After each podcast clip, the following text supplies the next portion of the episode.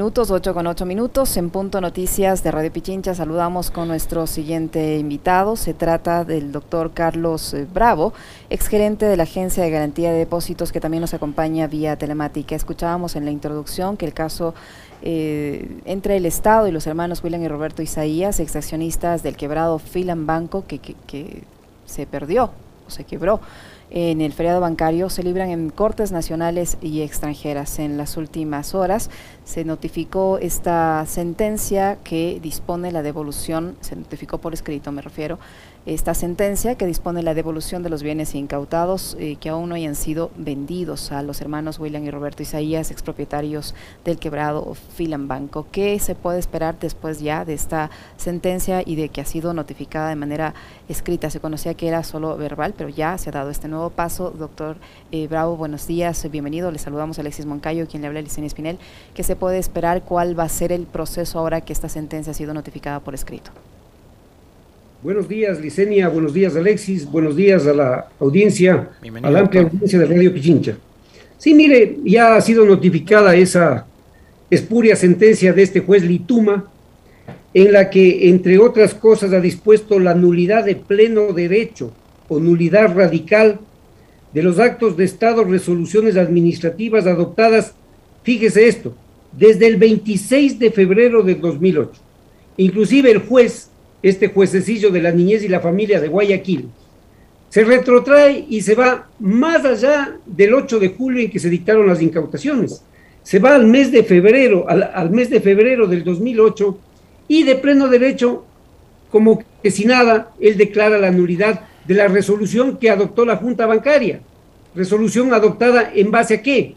A un informe de una compañía auditora internacional del prestigio de la Deloitte que determinó las pérdidas de Filan Banco en 661.5 millones de dólares, solo por las pérdidas. Y este juez dice basándose en lo que dice el Comité de Derechos Humanos de, las Naciones Unidas, y digo disque, porque yo tengo aquí el dictamen, como siempre lo exhibo, en ninguna parte, jamás, en ningún renglón de ese dictamen dice que se debe declarar la nulidad de pleno derecho y devolverle los bienes al angelito Roberto Isaías Dazún, pues. Y no solo eso, sino que esto debemos atar a lo que fue el, el juicio número 177-2120, 1004, en el que esa jueza Camacho y ese juez Rivera les restituyeron, entre comillas, del estado de inocencia al angelito eh, Roberto Isaías Dazum. ¿Y qué pasó ahí? Aquí tengo esa resolución. Y categóricamente dice que no al lugar a la devolución de los bienes. Y sin embargo, este juececillo no hace caso a esta resolución de la Corte Nacional de Justicia. Se inventa, al igual que se inventan los abogados de los Isaías, lo que no dice el dictamen del Comité de las Naciones Unidas y, y declara la nulidad no, ya le digo, no solo de las incautaciones, sino de la, inclusive la resolución de la Junta Bancaria, y ahora dispone que se le devuelvan los bienes. Eso es lo que está pasando en el país. Eso es lo que pasa con estos jueces banales. Así que, así de claro es este tema, Liceña y Alexis. ¿Cómo está, doctor? Qué gusto saludarle. A ver, entonces queda claro de que eh, Naciones Unidas en ningún momento daba lugar en su dictamen a que se devuelvan los bienes a los señores Isaías. Más si habla, me parece, de un tramo de todo el proceso en donde supuestamente se habrían violado sus, sus, derechos, ¿no? Derecho a la defensa, etcétera, etcétera. Eh, ¿Qué es lo que debería pasar entonces con el juez Lituma? Porque vemos que hay otros jueces a los que la opinión pública, los medios de comunicación, la misma judicatura, les abren procesos, les linchan, les insultan, les exhiben con foto, con los bienes de la familia, etcétera, etcétera. Pero al juez Lituma hasta ahora yo no, no he visto una imagen suya. ¿Qué es lo que debería pasar con él? Señor eh, Moncayo, muy, muy, muy claro usted y muy preciso, la verdad. Y esto es lo que en realidad a la ciudadanía le indigna, ¿no? Porque lo que usted bien anota, eh, son muy ágiles, ¿no? Ahí, yo, yo no le he escuchado al menos a este doctor Murillo, creo que es el que quien preside ahora el, Consejo de la Judicatura, al doctor Saquicela, que preside la cosa. No les he escuchado absolutamente nada del juez Lituma, ni nada de los jueces que tramitan los, los casos, los casos, entre comillas, de los angelitos Roberto y William Isaías. No, no dicen absolutamente nada. A los otros sí les sancionan y como dice usted, hasta les, exhiben públicamente. Pero volvamos a lo del comité. El, Roberto y William Isaías fueron a ese comité para buscar dos aspectos, para tratar el juicio penal en que les habían, en que la Corte Nacional les condenó a ocho años de reclusión por peculado, y también para que se les devuelva los bienes que fueron incautados. A eso fueron al comité. Pero el comité eso lo rechazó categóricamente. Y el comité, como usted también anota muy bien, Alexis, hizo una referencia y una observación al Estado ecuatoriano por el mandato constituyente número 13. Y ahí es donde inserta y dice que fueron violados su derecho a la defensa respecto a esas acciones, esas acciones de protección que estaban prostituidas en ese tiempo y que vemos que ahora siguen prostituidas y tal vez más, pues. ¿No? Entonces, el comité lo que hizo es una observación al mandato constituyente número 13, no a las incautaciones. Es más, categóricamente las dejó por afuera y respecto al juicio penal dijo que esa sentencia estuvo muy bien dictada. Y sin embargo ya vimos lo que hizo esa jueza Camacho y ese juez Rivera, ¿no? Pero bueno, adicionalmente, ¿qué es lo que dijo el comité? Porque los Isaías han buscado cualquier subterfugio, cualquier leguleyada. Ese comité dijo que no es una cuarta instancia para resolver lo que ellos les habían pedido. Entonces, el Comité de las Naciones Unidas categóricamente les negó, les negó la devolución de los bienes. Y es más, su misma amiga Camacho, amiga de los Isaías, digo, por, por supuesto, ¿no? Y ese juez Rivera, inclusive ellos les negaron la devolución de los bienes. Y este juez de la niñez y adolescencia, este juez de la familia de Guayaquil, con una resolución que seguramente no es de él, pues no, no, no nos engañemos, no seamos ingenuos, porque a los jueces se les conoce por sus resoluciones, sabemos cómo escriben, en fin, ya me están consiguiendo algunas resoluciones de este juez Lituma para ver si coinciden con esta resolución dictada a favor de los Isaías. Y ahí vamos a ver, pues, y veamos qué dice el Consejo de la Judicatura. Pero volviendo al tema, ¿qué debe suceder? Ahora con la apelación, ojalá la Corte Provincial en forma expedita, revoque esta barbaridad, esta barbarie que vivimos. Y no solo la revoque, sino que sancione y califique ese error inexcusable de este juez Lituma y lo sancione. Porque mientras los abogados que actúan de esta manera no sean sancionados por el abuso del derecho y los jueces que, que se prestan para estos fraudes procesales no sean sancionados enjuiciados y que vayan a parar a la cárcel, este país definitivamente, estimados Licenia y, Alexis, no se compone, no se compone. Porque seguiremos con este tipo de actuaciones judiciales y aquí en el paisito no pasa absolutamente nada. Ahora, doctor Bravo, eh, ¿qué se puede esperar de esta apelación que ha presentado el Procurador General del Estado? Y le pregunto esto debido a que esto se da en medio de esta coyuntura política que vive el país, eh, con el poder económico que los hermanos William y Roberto Isaías tienen en el Ecuador y en el extranjero, y tomando en cuenta que eh, tenemos un gobierno que tiene una eh, actividad económica similar a la de los, o tenía el presidente de la República una actividad económica similar a los señores que están ahora demandando al Estado por dos mil millones de dólares y que buscan que se les restituya todos los bienes que supuestamente se, se les debe dar por este proceso que ellos consideran ilegal. Eh, ¿Qué perspectiva de, salir eh, avante, adelante tiene la apelación presentada por el Procurador General del Estado y que los jueces decidan a favor del Estado y a través del Estado de los ecuatorianos perjudicados por Filambanco? Diseña categórico y concreto muy difícil en este gobierno. Y no es que aquí debemos hacer una mezcla entre el aspecto político y el aspecto judicial. Sabemos cómo está la justicia en el país. Pero el presidente Lazo, banquero, y no estamos diciendo nada mal, banquero, amigo de Roberto Isaías Dazum, y es en este gobierno donde se, han presentado todas estas vicisitudes procesales. Pero déjeme, permítame 30 segundos y en homenaje a la familia Isaías, porque no son todos, no son todos. Aquí yo me refiero categóricamente a los hermanos Roberto y William Isaías, y más concretamente a Roberto Isaías Dazum, capo di tutti capi, ¿Qué dice un miembro de la familia Isaías? Permítame 20 segundos, estimados Licenia y Alexis. Aclaración de Juan Carlos Isaías.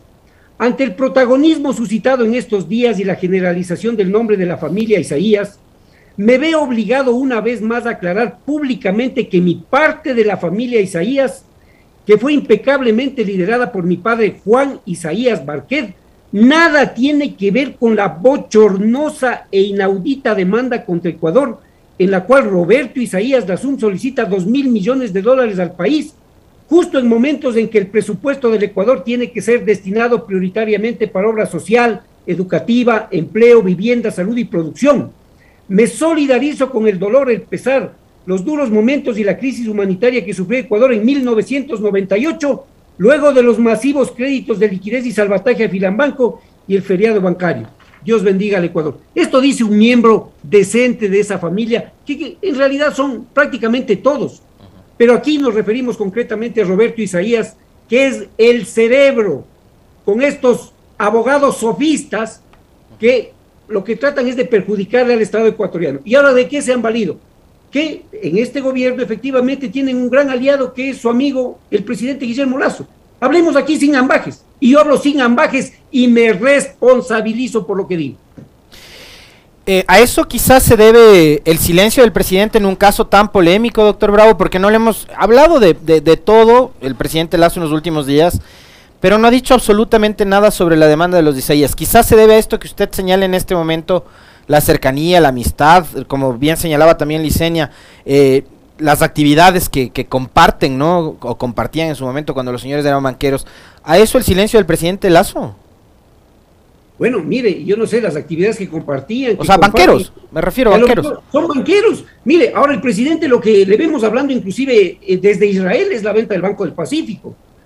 y, obviamente está muy interesado en la venta de ese Banco del Pacífico, lo cual a mí no me parece correcto, ¿no?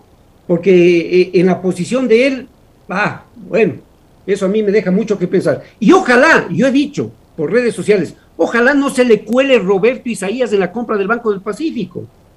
Ojalá a través de un testaferro, como es costumbre de él, no se le cuele y él lo termine comprando. Pero bueno, ese es un tema aparte y no quisiera desviar la atención. Concretamente a lo que usted me pregunta. El presidente Lazo obviamente debe ser categórico y pronunciarse, tener algún pronunciamiento respecto a este caso alarmante y clamoroso para la ciudadanía. Pues obviamente el Ecuador vive una inseguridad total y diaria. La gente está preocupada por su vida, inclusive tiene miedo de salir a la calle. Pero también vivimos, entre estos sicarios, entre estas masacres, vivimos un sicariato judicial, en que hay jueces banales que diariamente asesinan el derecho y la justicia. Liceña y Alexis, por favor, y no pasa nada. Entonces, yo sí creo que el presidente Lazo debería hacer un pronunciamiento al respecto. Doctor Bravo, ¿qué significa eh, el hecho de que se devuelva, o esta disposición judicial, de que se devuelva los bienes incautados que aún no hayan sido vendidos? Cuáles son esos bienes que aún no han sido vendidos, que en teoría, y si, usted, si se dan las cosas como usted presagia, se deberían devolver a los señores eh, William y Roberto Isaías. A ver, eh, estimada Licenia y Alexis, yo no tengo un catastro de los bienes que no se hayan vendido, ni de todos los que se han vendido, porque como ustedes recordarán en mi administración, y una de las causas de mi salida del AGD fue precisamente porque no se vendían esos bienes porque no se vendían los, los, medios de comunicación, en fin, esa fue la causa de mi salida de la. Pero bueno, ¿qué es lo que está diciendo este juez? Que se devuelvan los bienes que no se han vendido. Pero claro, no, no hacen mucha referencia, por ejemplo, al ingenio de Q2, ¿no? Que compró justamente uno de los abogados que representa a los Isaías. Ricardo Novoa Bejarano compró ese ingenio para un grupo Gloria del Perú, me parece. Pero claro, esta decisión espuria de este juez, yo aspiraría que con un mínimo, con un mínimo de decoro, de decencia, y aplicando únicamente lo que dice la ley, lo que dicen los documentos que ellos mismos les llevaron a este juez banal para que haga lo que ha hecho. Revoquen esta sentencia y no se les devuelva, porque esto ya es el colmo. Atracaron al Estado ecuatoriano. Las pérdidas que determinó la de Loy Antoch 661.5 millones. Luego entregan quebrado el banco al Estado. Luego de eso, el Estado le metió un montón de dinero en créditos de liquidez a un banco que no era ilíquido, sino insolvente. Porque, claro, en eso sí tienes razón los Isaías, ellos no son insolventes económicos, sino insolventes morales, como ya lo he dicho también. Entonces, se llevaron cerca de 5 mil millones de dólares en, esa quiebra, en ese salvataje bancario. Y ahora hay que devolverles los bienes que se incautaron para tratar de recuperar en algo el perjuicio que recibió el Estado y los depositantes. Y no solo eso, sino que además quieren 2 mil millones adicionales. 2 mil milloncitos de esa bicoca como que nada. Este es el paisito. Así es como está viviendo el Ecuador en estos tiempos tan asiagos, eh, y Alexis. Doctor Bravo, ¿por qué era tan complicado vender o que el Estado se deshaga de esos bienes? ¿Por qué era tan difícil? A ver, eh, ciertamente estos eh, angelitos, y hablo de Roberto y William Isaías, interpusieron algunas acciones y estaban expeditas para que lo hagan. Pero más allá de eso, desde mi punto de vista, ¿quién fue el causante de la no venta de estos bienes fue un otro delincuente que se llama Pedro Delgado Campaña y una comisión que se formó ahí que se llamaba CASEI, que entorpecía a diario en todas las reuniones de directorio que teníamos del AGD y que la presidía el ministro de Finanzas en ese entonces, el ministro de Economía. Entonces, siempre había algún pretexto que no, que la valoración aquí hay que volverla a hacer, que esto por acá, es decir, buscarle las cinco patas al gato. Y claro, ya se veía que ahí habían algunos intereses, porque ustedes recordarán que tal vez caminando tres meses de las incautaciones, tres o cuatro meses, este delincuente Pedro Delgado se fue a reunir en Miami con Roberto Isaías Dazum. Y eso está en los periódicos de amplia circulación del país de esa época. Es cuestión de hacer historia nomás. Entonces, esas fueron las razones por las que no se vendieron los bienes. Ahora, otro tema aparte también, hay, si es que existieron malas administraciones de esos bienes incautados, que respondan quiénes los mal administraron. Por ejemplo, de bienes que, terminaron quebrando. Se me viene a la cabeza ahora Cable Noticias, por ejemplo. Ya, por ejemplo, pero no olvide de algo que también es importante, estimado Alexis, que esos bienes estuvieron coadministrados. Había un administrador que puso la AGD, es decir, el Estado ecuatoriano, y había un administrador del grupo de Roberto y William Isaías. ¿Con qué objeto se hizo esto? Y esta decisión fue tomada, yo digo, de manera correcta y hasta sabia, si usted quiere, para que no se deprecien los bienes y que después no se diga, fíjese lo que ahora se está diciendo, ¿no? Que hay muchos bienes que quebraron. Pero ahí la responsabilidad va a ser compartida, tanto de quien administró por el Estado y tanto de quien representó al grupo Isaías, porque hubo una coadministración conjunta. Así que ese es el caso en concreto. Ahora, doctor Bravo, esta eh, declaración de inocencia que hizo la jueza Camacho y ahora esta resolución de este juez eh, que pide la devolución de los bienes a los hermanos Isaías, eh, yo sé que son sistemas distintos, la justicia americana se ha caracterizado por mantener aparentemente su independencia, pero ¿puede esta situación en el Ecuador incidir, influir de alguna manera en los procesos que enfrentan los hermanos Isaías en Estados Unidos?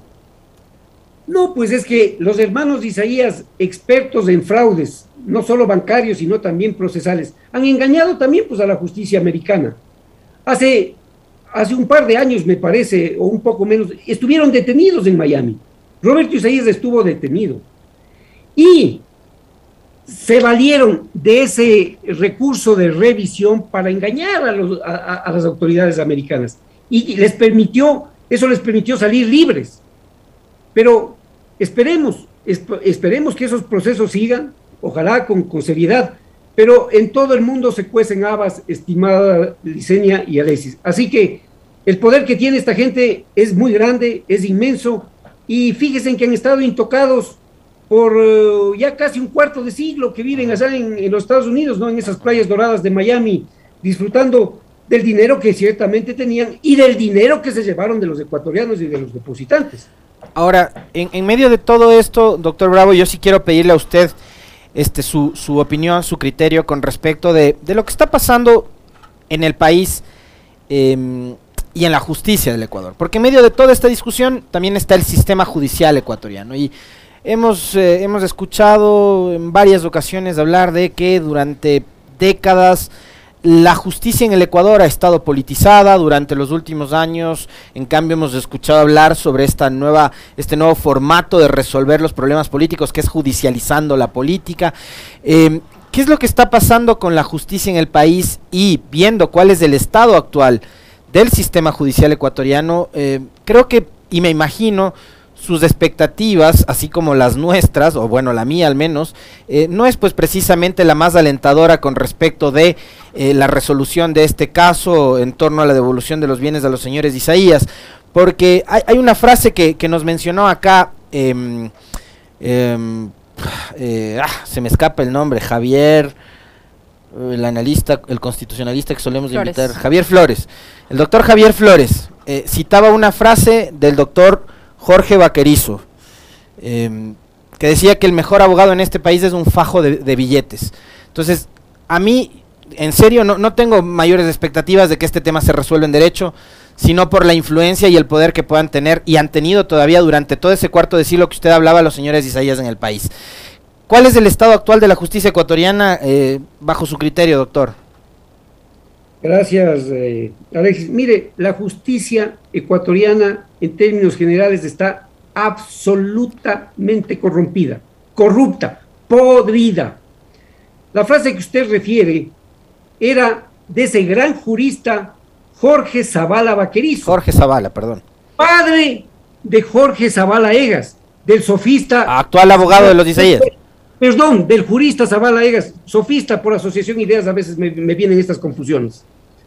¿Qué es lo que decía Jorge Zavala Egas? A él le preguntaban, oiga, doctor Zavala, dicen que usted es el mejor abogado del Ecuador.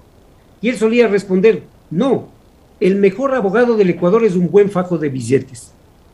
Y claro, para mí, estas resoluciones como las de este juececillo de la niñez y la familia Lituma no son gratuitas. Pero a eso vuelvo, estimado Alexis mientras no se sancione el abuso del derecho por parte de los abogados y mientras no se sancionen los fraudes procesales en las que intervienen estos jueces corruptos, no, el Ecuador no tiene salida, porque la justicia es el pilar fundamental. ¿A dónde, a dónde acude una persona cuando tiene un problema? Cuando, cuando hay una controversia, para que le solucione quién? Para que le solucione un juez. Pero si tenemos esta clase de jueces banales, ¿qué podemos esperar? Que se haga justicia por mano propia, que volvamos a la ley del talión. ¿Qué es lo que podemos esperar? Entonces, aquí vemos a diario, ¿no? Y por eso es que no nos escandalizamos de lo que yo llamo el sicariato judicial, de estos jueces asesinos, de este tráfico de sentencias y resoluciones. Entonces la gente está preocupada por su vida, por salir a las calles, no podemos salir. Estamos viviendo una inseguridad absoluta y encima de eso tenemos una inseguridad judicial. ¿Qué podemos esperar? Y no se ven visos aquí de que esto se mejore. Con este gobierno que lo que está más preocupado es de vender el Banco del Pacífico que preocuparse de dar los insumos a la policía y qué sé yo. Entonces, por favor, yo creo que ya es hora de que reaccionemos, reaccionemos los ecuatorianos de bien, que somos la mayoría, y que no permitamos que estas cosas sigan pasando, que no permitamos esta, esta, esta justicia con esta clase de jueces corruptos e inmorales. Doctor Bravo, doctor Bravo, el Consejo de la Judicatura y la Corte Nacional de Justicia, los titulares de estas dos instancias deberían haberse pronunciado eh, le pregunto esto porque hemos visto que en otros casos, recientemente por la concesión de habeas corpus en diferentes procesos, eh, se sancionaron a jueces, se los separaron temporalmente de los cargos, hubo pronunciamientos, incluso instaron a la Corte Constitucional que se pronuncie sobre la concesión del recurso de habeas corpus. Hemos visto manifestaciones en ese sentido, tanto a nivel de la justicia, de sus máximas autoridades, como a nivel mediático en este caso, que involucra a, dos hermanos de una poderosa familia mm, de, banqueros, eh, en que está en juego dos mil millones de dólares del Estado ecuatoriano, que lo vamos a pagar todos los ecuatorianos, ¿debería haber un pronunciamiento similar, un pronunciamiento parecido, una acción en algún sentido en contra de estos magistrados que han otorgado estos recursos a los hermanos Isaías? Definitivamente, Licenia. Y le vuelvo a repetir, este país no sale si esa podredumbre de justicia que tenemos no se arregla de alguna manera. Pero la forma de arreglar es que ese ejército de jueces corruptos, porque aquí ya no hablamos de excepciones. Sí hay jueces buenos, también hay que reconocerlos, sí los hay. Pero ahora esto ya se ha generalizado de alguna forma. Y entonces tenemos este tipo de resoluciones y no pasa absolutamente nada, nada. Ya se hace el escándalo por ahí, un poco, un comentario por acá, y después ya se le olvida. Y entramos a otra cosa. Entonces, aquí, las cárceles no deben estar llenas de aquellos personas que han delinquido quizá por un hurto famélico, que hayan tenido que robar por dar de comer a su familia. Debería en este rato estar llena de jueces corruptos. Y perdóneme la, la, ciudadanía y su audiencia de mi indignación, pero eso es lo que nos pasa. Y, y, más aún a los abogados que litigamos, que tenemos que ir ya casi con, con asco a esas cortes de justicia, a pisar esas cortes de justicia, que no se sabe lo que va a pasar. Porque claro, cuando se actúa en derecho, uno propone una acción, propone una demanda y sabe cómo va a ir porque hay resoluciones, hay jurisprudencia, está la ley. Pero aquí los jueces ahora hacen decir a los documentos lo que los documentos no dicen. Y este es el caso concreto de este caso de Roberto Isaías y William Isaías. Lo que dice ese dictamen del comité, que no es un tribunal, sino es un simple comité, y lo digo con respeto, no es que estoy minimizando, pero es un comité, no es una resolución, no es vinculante, como dice el juez Lituma. Que además es reconocido así por el procurador del Estado. Aquí, ellos hacen decir, ellos, ellos hacen decir otra cosa.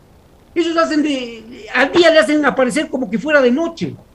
No, pues, y esa, y esa no es el espíritu, como decía ese, ese gran escritor Osorio en ese lindo libro El alma de la toga, que el gran abogado no es el que hace ver eh, oscuro lo claro o viceversa. No, no, no. Aquí es la ley la que debe primar. Y ya en el Ecuador se ha perdido todo principio. Toda, vea, inclusive ya, ya, ya la moral está por los suelos. Qué, qué pena por el país. Si la apelación no resulta, doctor Bravo, para finalizar, ¿qué otro recurso le queda al Estado? Bueno, no, pues el, el, Estado, eh, el procurador tiene que apelar tiene que ir a la corte y obviamente en un Estado de derecho hay que respetar la decisión de los jueces, pero no este tipo de decisiones, este tipo de decisiones espurias. Y ya le digo, estos jueces prevaricadores donde deben estar es en la cárcel. Pero ya no tiene más, más opciones el Estado. Si, la, si, si le niegan la apelación al procurador, si le rechazan, ¿qué pasa ahí? ¿Se ejecuta esta sentencia? Bueno, yo creo que el Estado podrá acudir a la Corte Constitucional y seguramente con una acción extraordinaria de protección revertir en el supuesto caso que eso se dé, ¿no? Yo aspiraría que no, en, beneficio de algo de dignidad de la justicia, pero lo que usted dice también es posible, dice. Muy bien. Muchísimas gracias, doctor Bravo, por su tiempo, por la información que nos ha proporcionado en esta entrevista. El doctor Carlos Bravo, exgerente de la Agencia de Garantía de Depósitos, que ha estado con nosotros. Muy amable. Muchas gracias. Gracias, doctor. Muy amable.